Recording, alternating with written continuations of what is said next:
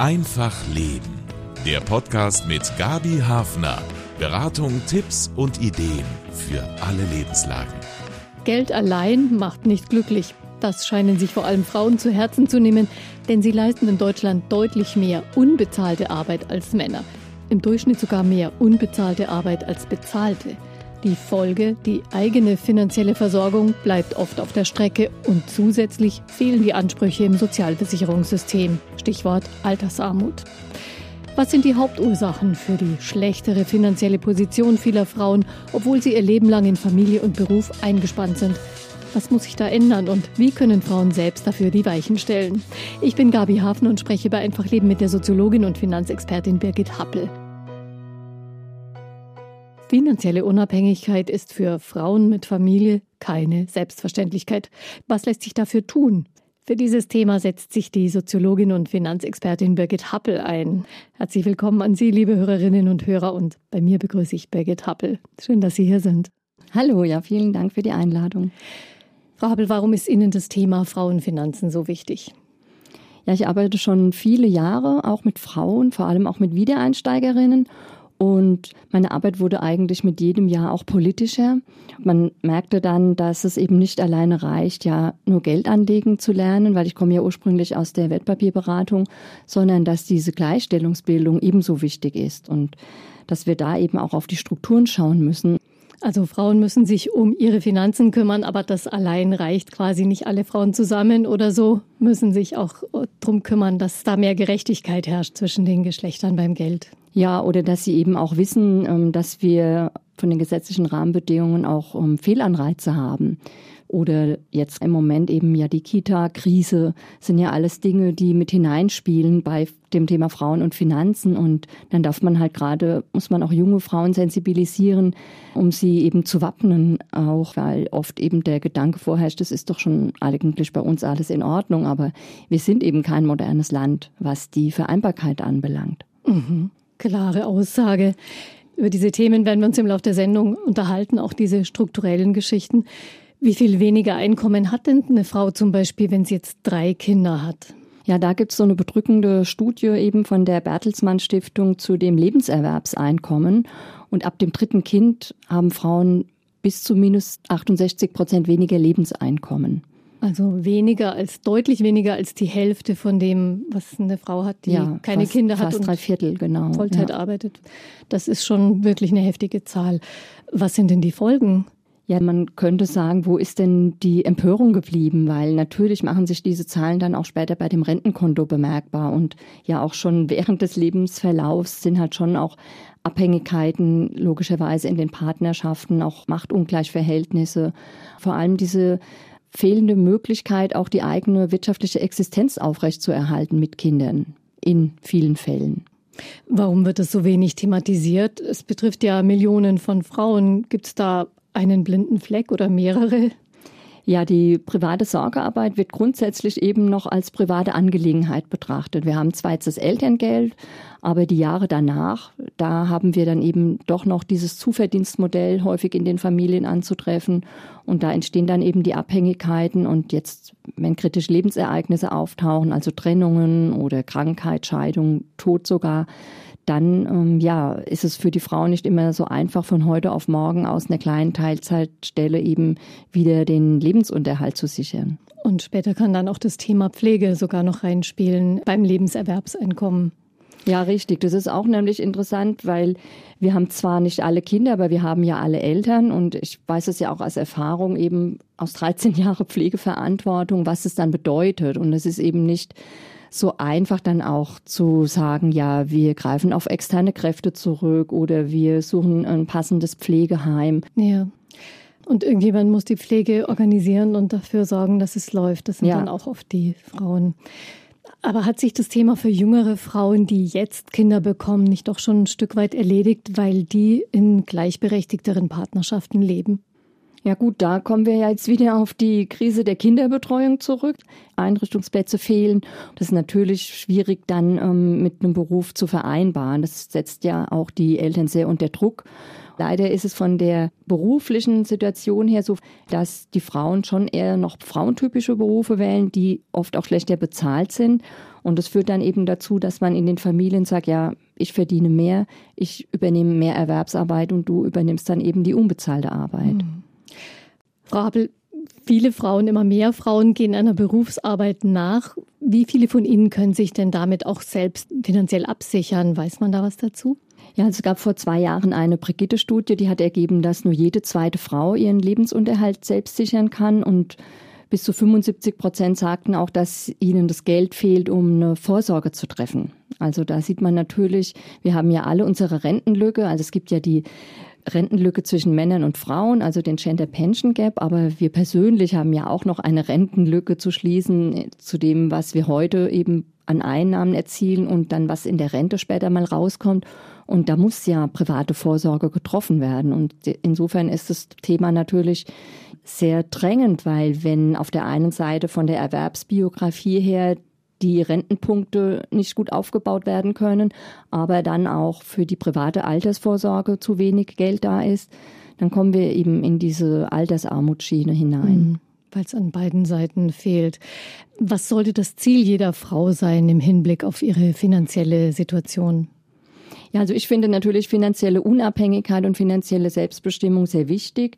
Auch Was verstehen Sie darunter, wenn ich gleich nachhaken darf, unter der, Selbst, unter der finanziellen Selbstbestimmung? Die Selbstbestimmung einfach, dass ich meine Finanzen im Griff habe, also so umfassender, auch eine solide Finanzbildung eben mir angeeignet habe, nicht in finanzieller Abhängigkeit stehe und auch ja so eine langfristige Finanz- und Lebensplanung in Angriff nehme, weil ähm, ja, meinen Lebensunterhalt zu verdienen ist das eine, aber auch in meiner Partnerschaft so eine Augenhöhe beizubehalten. Das finde ich einfach auch wichtig, um ja, die Partnerschaft auch auf solide Beine zu stellen. Also das ist die finanzielle Selbstbestimmung und die finanzielle Unabhängigkeit. Wie erreichen Frauen die am besten? Ja, indem sie ganz früh auch schon eben über dieses Thema nachdenken, am besten schon vor der Familiengründungsphase auch an fangen, investieren zu lernen, damit ich dann zumindest schon mal ein finanzielles Polster habe, mir aufgebaut habe für Zeiten, in denen, ja, wenn mir unbezahlte Arbeit übernommen wird, auch eine Abhängigkeit entstehen kann. Das ist ja auch ein Stück weit normal. Also gerade jetzt, wenn in der Stillphase die Frauen eben dann zu Hause sind. Aber dann ist es dann auch wieder wichtig zu gucken, dass ich zumindest solange wir in unserer Sozialversicherung das so haben, dass das auf die männliche Erwerbsbiografie ausgerichtet ist, müssen Frauen natürlich auch ihre eigene Erwerbsbiografie im Blick behalten. Das heißt, genug Punkte sammeln, ja, die Rentenpunkte ja, sind schon wichtig, aber auch klar, es geht ja auch ums Leben im Hier und Jetzt und dass dann eben nicht so eine ungünstige Situation entsteht, dass ich, ähm, ja, wenn ich jetzt unglücklich in meiner Beziehung bin, mich nicht trennen kann, weil ich weiß, sonst droht mir mit meinem Kind Armut. Und die Alleinerziehenden sind ja auch eine Gruppe mit einer sehr hohen Armutsgefährdungsquote. Ja. Also sich um die eigenen Finanzen kümmern zu können, also das Wissen zu haben und es dann tatsächlich zu tun, das muss ein, schon ein, verdient einen hohen Stellenwert. Wo würden Sie das einsortieren, vielleicht von der Wichtigkeit? Ja, einen sehr, sehr hohen. Also vor allem auch der Umgang mit Geld, den erachte ich sowieso als Lebenskompetenz, also ganz essentiell. Und da gibt es auch Untersuchungen, also Lesen, Schreiben, Rechnen, das wollen wir ja als Kulturtechnik. Aber an erster Stelle war auch von der Einsbach-Untersuchung, dass der Umgang mit Geld auch wichtig ist, als nach den wichtigen Lebensfertigkeiten gefragt wurde. Und das kann ich auch voll unterstreichen, weil auf der anderen Seite sehe ich ja auch, was passiert, wenn ähm, ja das Budget aus dem Ruder läuft oder wenn die Leute einfach ja so Probleme haben überhaupt ähm, mit dem Thema Geld, dass sie das Thema auch verdrängen, so Vermeidungsstrategien, also eher so negative Geldeinstellungen. Das macht sich ja dann auch langfristig bemerkbar, weil was ich mir mit meinem positiven Umgang mit Geld auch aufbauen kann, ist ja auch ein Stück weit meine Lebensgeschichte. Also beispielsweise, wenn ich eine Bildungsinvestition tätige, die zahlt sich dann eben erst langfristig aus. Und insofern finde ich den Umgang mit Geld halt sehr, sehr wichtig. Und die finanzielle Unabhängigkeit, vor allem eben halt für die Augenhöhe in den Partnerschaften, weil Finanzielle okay. Gewalt und häusliche Gewalt hängen oft eben miteinander zusammen. Weil die Frauen in der Abhängigkeit stehen, da, weil sie nicht finanziell auf eigenen Beinen stehen können. Ja, ja. Mhm. Und ähm, das muss ich auch sagen, ähm, auch aus meiner Arbeit, wenn jetzt vor ein paar Jahren eine Frau gesagt hat in einem Workshop, ihr Mann lässt sie nicht in die Karten schauen. Das ist so ein beliebter Spruch gewesen. Das war mir damals auch nicht bewusst, dass das auch schon zur finanziellen Gewalt gehört. Das ist schon ganz schön weitreichend.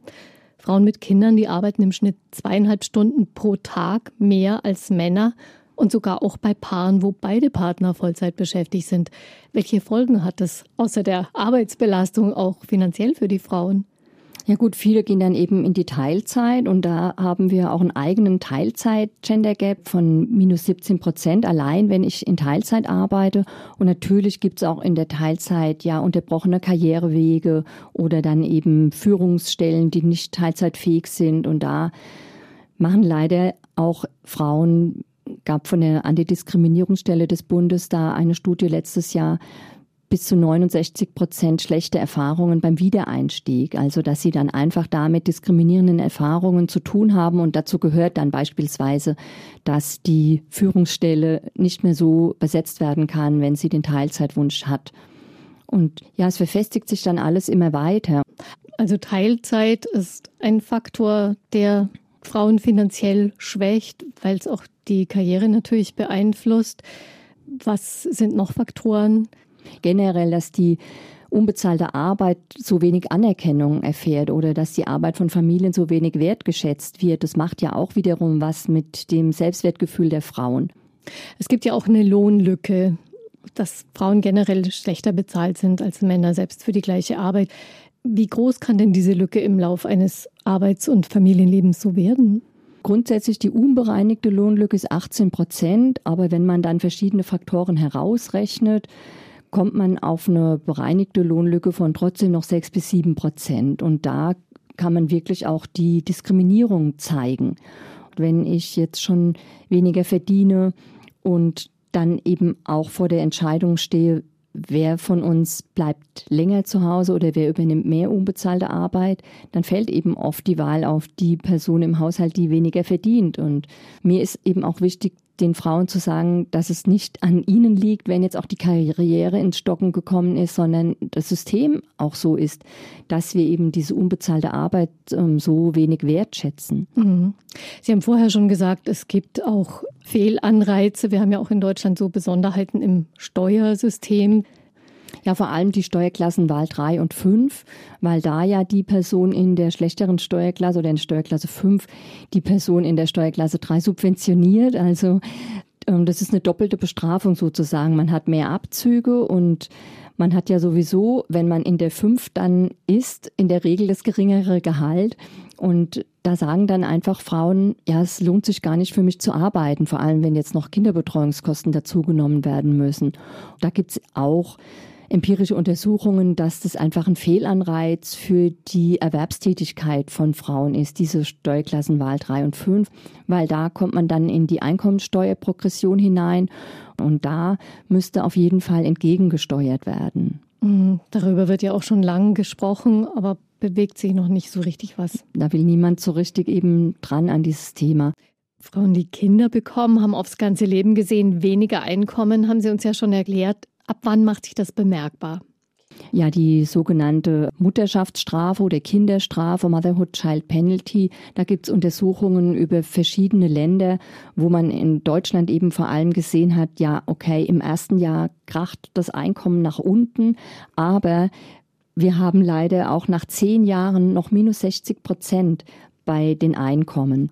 Und das finde ich eigentlich den perfidesten Gender Gap, weil da ja ganz klar eben man sieht, was eben los ist, wenn die Mutterschaft ins Leben der Frauen kommt. Und es gab auch 2012 ähm, schon vom Familienministerium eine Untersuchung, wo es hieß, dass ein Kind für eine Frau ein biografisches Risiko darstellt. Das finde ich einfach sehr bedrückend ähm, oder auch skandalös. Familien sind für die Zukunft eben der Gesellschaft ja auch mhm. verantwortlich und dass wir sie so abstrafen. Muss das jede Frau irgendwie doch für sich selber lösen? Das klingt ja beinahe so, weil es doch sehr viele Hindernisse gibt. Ja, solange die strukturellen Fehlanreize da sind, tun sie natürlich gut daran, eben selbst zu schauen, wo sie bleiben. Und dazu zählt eben die gerechte Rollenverteilung, auch mit, mit Gleichgesinnten zusammentun, auch politisch aktiv werden, weil das ja auch Themen sind, die immer wieder auch in den Diskurs hineingegeben werden müssen. Aber auch, wie schon gesagt, die Erwerbsbiografie im Blick behalten und nicht zuletzt doch auch anlegen lernen. Es ist schon auch wichtig. Also wir können jetzt nicht das ganze entgangene Lebenserwerbseinkommen durch unsere geschickte Anlagestrategie ausgleichen, aber es ist auf alle Fälle ein ähm, guter Pluspunkt, wenn ich auch mir eine private Altersvorsorge aufbauen kann oder auch ja meine Vermögensbiografie sogar im Blick behalte. Mhm. Und man, man bekommt eben auch einen Blick für die eigenen Finanzen. Das ist vielleicht auch ganz wichtig, das dann mehr im Auge zu haben. Genau, ja. Also das sind so die Stellschrauben, an denen ich persönlich drehen kann. Jüngere Paare, die machen sich ja viel mehr Gedanken, die meisten jedenfalls über Aufgabenverteilung in der Partnerschaft, die Wochenstundenzahl, die jeweils im Beruf gearbeitet wird. Was kann in der Partnerschaft verändert werden? Ja, Sie tun auf alle Fälle gut daran, ähm, zum einen frühzeitig auch über Geld zu sprechen, auch über die eventuell dann ungleichen Machtverhältnisse, die entstehen, wenn jetzt ein Kind in die Familie kommt und dass sie auch da versuchen, die unbezahlte Arbeit gegenseitig auszugleichen, also durch zum Beispiel Kompensationszahlungen oder dass ähm, Sparpläne auch weiter bespart werden, weil leider ist es ja manchmal so, dass die Frauen dann, wenn sie in die Elternzeit gehen, sogar ihre eigenen Sparpläne dann ruhen lassen oder im schlimmsten Fall sogar kündigen. Mhm. Und also das wäre, sollte man nicht machen. Nein, auf keinen Fall. Also ist schon wichtig, dass sie auch weiter bezahlt werden und das sollte dann schon auch der Partner und übernehmen. Ich finde, da sind wir jetzt an einem guten Punkt angekommen, weil immer mehr Paare erkundigen sich auch danach, wie sie auch da einen Ausgleich schaffen können. Wie könnte das denn zum Beispiel funktionieren, ganz konkret, dass ein Paar auch halt finanziell abbildet, dass einer mehr Zeit in die Care-Arbeit steckt und dafür eben einen Ausgleich bekommt, der dann auch auf dem Konto zum Beispiel der Mutter sichtbar ist, damit sie eben nicht, wie Sie gesagt haben, ihren Sparplan kündigt oder so? Entweder dafür sorgen, dass die betriebliche Altersvorsorge weiter eingezahlt wird oder eben auch eine zusätzliche private Altersvorsorge aufbauen. Natürlich auch einen Partnerschaftsvertrag ähm, zu überdenken, vor allem eben für Paare, die nicht verheiratet sind. Und eine Möglichkeit wäre auch noch, wenn ähm, Immobilieneigentum erworben wird, dass man da einen höheren Anteil eben im Grundbuch eintragen lässt. Okay, damit da sozusagen ein ein, ein dicker Ausgleich, genau, mhm, ja, ein dicker ja. Vermögenspunkt auf, auf der Seite ist. Ist es noch ein bisschen so, auch in jungen Partnerschaften, dass beim Geld irgendwo noch die alten Rollenmuster lauern? Die Frauen verwalten das kleine Geld und die Männer das große? Ja, das trifft schon auch noch zu, dass die Frauen super in der alltäglichen Budgetplanung sind, aber wenn es dann um die Kapitalanlagen geht, es dann auch bereitwillig den Männern überlassen. Und da können sie einfach noch ihre Hürden abbauen, weil es gibt ja schon eine Lücke in der Finanzbildung zwischen Frauen und Männern, aber ein Teil dieser Lücke ist auch darauf zurückzuführen, dass die Frauen weniger finanzielles Selbstvertrauen haben. Und da dürfen sie sich einfach dann mehr zutrauen und auch sich selbst und ihrem Bauchgefühl vertrauen und nicht so viele Vermeidungsstrategien um dieses Thema Kapitalmarktanlage eben aufbauen. Also sich da wirklich auch dran trauen. Ja, genau, ja. Modelle, um die Lohnlücke zu verkleinern, die gäbe es also. Standen Sie auch mal an einem Punkt, Frau Happel, an dem Sie gemerkt haben, jetzt muss ich aufpassen, damit ich mich wirtschaftlich nicht unnötig schlechter stelle, als es sein muss? Ja gut, zum einen war das natürlich eine ungünstige Situation, als meine Mutter dann krank wurde und die Kinder auch noch klein waren. Da musste ich ja dann auch schauen, wie ich überhaupt meine Erwerbsbiografie aufrechterhalten kann. Und zum anderen kommt es bei mir auch häufig vor, dass ich da aufpassen muss, weil ich auch viele Ehrenämter innehabe und dann eben immer ja diese Divergenz zwischen ähm, Geld und Sinn und Zeit. Also dass man da eben guckt, ja, da kann man sich ähm, schon auch natürlich ähm, in der unbezahlten Arbeit äh, austoben sozusagen. Also da ist die Balance immer mal wieder in Gefahr zwischen genau. Geld verdienen und ja, sinnvolle Arbeit leisten. Reden über Geld, ein klarer Blick auf die Vermögenssituation ist unabdingbar, haben wir gelernt. Welche Entscheidungen sind denn wichtig zu treffen für Frauen? Ja, zum einen brauche ich halt einen Finanzpuffer und das sind ja wirklich so Basics, die für alle zutreffen. Also jetzt nicht nur für Frauen. Wir brauchen eine solide Budgetplanung, auch einen langfristigen Blick, einen strategischen Vermögensaufbau. Also, dass man eben nicht nur ja, das Schlimmste wäre ja von der Hand in den Mund lebt, sondern eben einen langfristigen Blick hat auf seine Finanzen. Und das betrifft ja auch dann das ganze Leben. Das finde ich immer so spannend, wenn eben Leute Angst haben, sich mit dem Thema Finanzen zu beschäftigen, denken, das wäre so ein trockenes Thema. Aber es geht ja um unser ganzes Leben, um unsere Träume, Ziele, Wünsche, was haben wir für Pläne noch. Und ähm, da spielt ja das Geld immer eine Rolle. Hm, das ist ein gutes Wort. Unsere Träume hängen ja schließlich auch an sowas Schnöden wie, wie Geld, ob man sie verwirklichen kann. Vermögensaufbau, das geht ja nicht über Nacht. Wie beginne ich? Ja, so früh wie möglich einerseits und auch immer gucken bei den Finanzprodukten, dass man auf die Kosten achtet. Und ja, einen ganz langfristigen Vermögensaufbau, da gehören dann eben auch alle Anlageoptionen dazu, die es gibt. Also so ein ausgewogenes Portfolio, wenn man sich wie ein Tortendiagramm vorstellt, von jedem etwas dabei. Das wäre natürlich dann am besten. Was sollte da drin sein? Ja, also selbst bei jetzt sicherheitsorientierten Anlegerinnen oder konservativ ähm, in Anführungsstrichen, die Banken haben ja da verschiedene Einteilungen für die Risikobereitschaft. Aber selbst wenn jemand sagt, ich bin sehr sicherheitsorientiert, sollte halt trotzdem so 10, 20 Prozent auch ein Aktienanteil drin sein, weil gerade jetzt auch in den letzten Jahren haben wir ja gesehen, durch diese historisch langjährige Niedrigzinsphase, wir brauchen ja trotzdem auch noch einen, einen Renditeanteil in unserem Wertpapierdepot oder in unserem Vermögensaufbau. Irgendwo muss ja dann auch eine Verzinsung herkommen. Ich meine, zum Glück steigen die Zinsen jetzt wieder an und äh, das normalisiert sich. Aber ja, das sind trotzdem ähm, auch Themen, die man ähm, ganz strategisch und auch langfristig planen muss.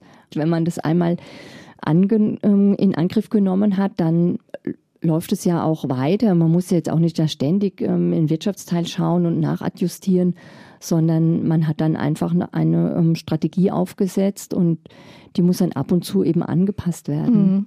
Wann zum Beispiel oder wie oft muss ich die anpassen? Ja, zum Beispiel eben, wenn jetzt neue Lebensereignisse ähm, eintreten, also in den verschiedenen Lebensphasen, ne, wenn, wenn jetzt äh, eben ein Kind in die Familie kommt oder wenn ich jetzt nochmal eine Ausbildung machen möchte oder eine Zusatzausbildung, mich weiterbilden möchte, da muss ich dann schon gucken vielleicht, ob ich jetzt dann meine Sparrate noch so aufrechterhalten mhm. kann. Brauchen Frauen da auch ein bisschen mehr Beharrlichkeit, wenn jetzt zum Beispiel für eine Immobilie oder für eine wichtige Investition Geld gebraucht wird, dann zu sagen, aber da an dieses fasse ich nicht an, weil das ist für meine Altersvorsorge, dass man da wirklich auch hart bleibt. Naja, das würde ich jetzt eigentlich nicht ähm, geschlechterspezifisch differenzieren, sondern ähm, ja, natürlich braucht es da eine gewisse Disziplin. Es gibt schon Leute, die können sich was ansparen auf ihrem Sparkonto oder auf einem Tagesgeldkonto. Und wenn sie dann den Betrag X haben, dann fallen ihnen tausend Dinge ein, die sie jetzt unbedingt benötigen oder mit dem Geld machen wollen. Insofern sind da natürlich auch langfristige Wertpapiersparpläne gut. Die können zwar auch jederzeit gestoppt werden, aber dann weiß man, okay, dieses Geld ist dann wirklich für die Altersvorsorge vorgesehen. Und deswegen ist halt auch ein so ein strategischer Finanzplanung wichtig. Natürlich habe ich auch ähm, Sparanlagen, die für den mittelfristigen Vermögensaufbau sind. Also wenn ich ein neues Auto mal benötige oder ja, die Küche muss gemacht werden und solche Dinge. Aber für die Altersvorsorge ist es eben langfristig und da ja, sollte eigentlich das Tabu sein, eben dieses Geld für etwas anderes einzusetzen. Mhm. Verändert sich die eigene Einstellung eigentlich zu Geld, wenn ich mich regelmäßig um meine Finanzangelegenheiten und um die Vorsorge kümmere? Ja, das denke ich auf jeden Fall. Man hat dann eben auch nochmal einen anderen Blick eben auch auf den Zusammenhang von Geld und Leben. Mhm. Also das wäre die Idealvorstellung. Es gibt ja heute viele Hilfsmittel auch für Finanzplanung, Apps, Seminare, persönliche Beratung natürlich. Was halten Sie für besonders nützlich? Ja, das ist individuell ganz unterschiedlich. Wenn jetzt der eigene Umgang mit Geld keine großen Schwierigkeiten macht, wenn da eine gute, gutes Bauchgefühl für das Geld vorherrscht, dann kann ich mir auch schon meine weiteren Schritte ähm, selbst aneignen. Also es gibt ja auch sehr, sehr viele gute Kanäle, zum Beispiel auch schon von der Stiftung Warentest, von den Verbraucherzentralen. Oder auch, was ich gern empfehle, ist von ZDF Wieso, die Geldin, den neuen Instagram-Kanal. Die machen da wirklich eine sehr gute Bildungsarbeit und da weiß man auch, da lauert jetzt nicht im Hintergrund vielleicht ein Finanzprodukt, sondern ähm, das ist eine unabhängige Arbeit. Und ja, wenn es andererseits größere Ausreißer gibt beim Geld. Also wenn ich entweder ähm, ja nicht gut sparen kann, weil ich sehr gerne Geld ausgebe, oder auch, das ist auch für Leute unangenehm, wenn sie gar nichts ausgeben können. Also wenn mhm. sie sehr, sehr sparsam sind, die Grenzen zum Geiz sind ja da auch dann ähm, fließend, dann kann das auch belastend sein. Da hilft es dann eher, sich nochmal ein bisschen tiefergehend auch mit seiner Geldgeschichte auseinanderzusetzen und dann zu schauen, ja, wie bin ich denn überhaupt beim Geld erzogen worden? Was haben meine Eltern davor gelebt? Und ja, wie habe ich da meine eigenen Wertvorstellungen auch entwickelt? Und ja, sind die auch wirklich so hilfreich für mich. Mhm, also da muss man manchmal vorher sich noch ein bisschen besser äh, kennenlernen, Richtig. bevor es wirklich ans ja. Geld anlegen geht. Ja, es ist auch, hat auch wirklich viel mit der Persönlichkeitsbildung zu tun und dass man da auch um, ja, ein bisschen nach innen schaut. Und sich in der Partnerschaft auch darüber auseinandersetzt. Genau, ja, weil es geht ja auch beim Geld immer um unsere Werte und deswegen sind solche Gespräche eigentlich auch romantisch. Also ich finde, es ähm, kann auch sehr schön sein, dann eben über die gemeinsamen Pläne zu sprechen oder dann halt auch die individuellen Pläne und Träume und dann zu gucken, ja, wie kommen wir da zusammen und wie können wir unser Leben eben gut miteinander gestalten und aufbauen. Und ja, wenn es da ganz unterschiedliche Wertvorstellungen gibt, dann muss man natürlich erst recht darüber sprechen. Mhm, damit man zusammenkommt. Wie kann ich denn die Zeit sozusagen für meine persönlichen Geldangelegenheiten, das braucht ja auch immer wieder Zeit, sich damit zu beschäftigen, fest verankern, so wie ein Zahnarzt oder Friseurbesuch oder so? Ja, Zahnarzt klingt jetzt schon, schon zu negativ. Friseur wäre äh, wieder was Schönes. Ja, einmal im Monat zumindest, äh, dass ich mal meine Kontoauszüge prüfe, dass da keine falschen Abbuchungen ähm, geschehen. Aber ansonsten jetzt gerade jetzt ähm, mit Blick auf so Wertpapiersparpläne, da vermeide ich es eigentlich auch, ständig reinzuschauen, weil da gibt es immer Schwankungen und ja, auch unsere Risikoeinschätzung ähm, da nochmal überprüfen. Und dann kann man sich auf eine gute Absicherung freuen und durchschlafen. Auf jeden Fall, Fall, genau, ja. Ja, vielen Dank für die Zusammenhänge, die Sie uns erklärt haben, Frau Happel, und Ihre Tipps um das Thema immer im Auge zu haben, könnten Sie sich auch das Buch von Birgit Happel zulegen. Auf Kosten der Mütter heißt es, warum finanzielle Selbstbestimmung für Frauen mit Familie so wichtig ist. Den Link zum Buch gibt es in den Informationen zu dieser Folge. Und auf der Webseite geldbiografien.de veröffentlicht Birgit Happel viele Hinweise und auch einen Blog zum Thema. Sehr schön, vielen Dank. Ja. Ich bin Gabi Hafner und wünsche viel Erfolg mit den Finanzen und ich freue mich, wenn Sie einfach Leben als Podcast abonnieren zum Beispiel. Bis bald.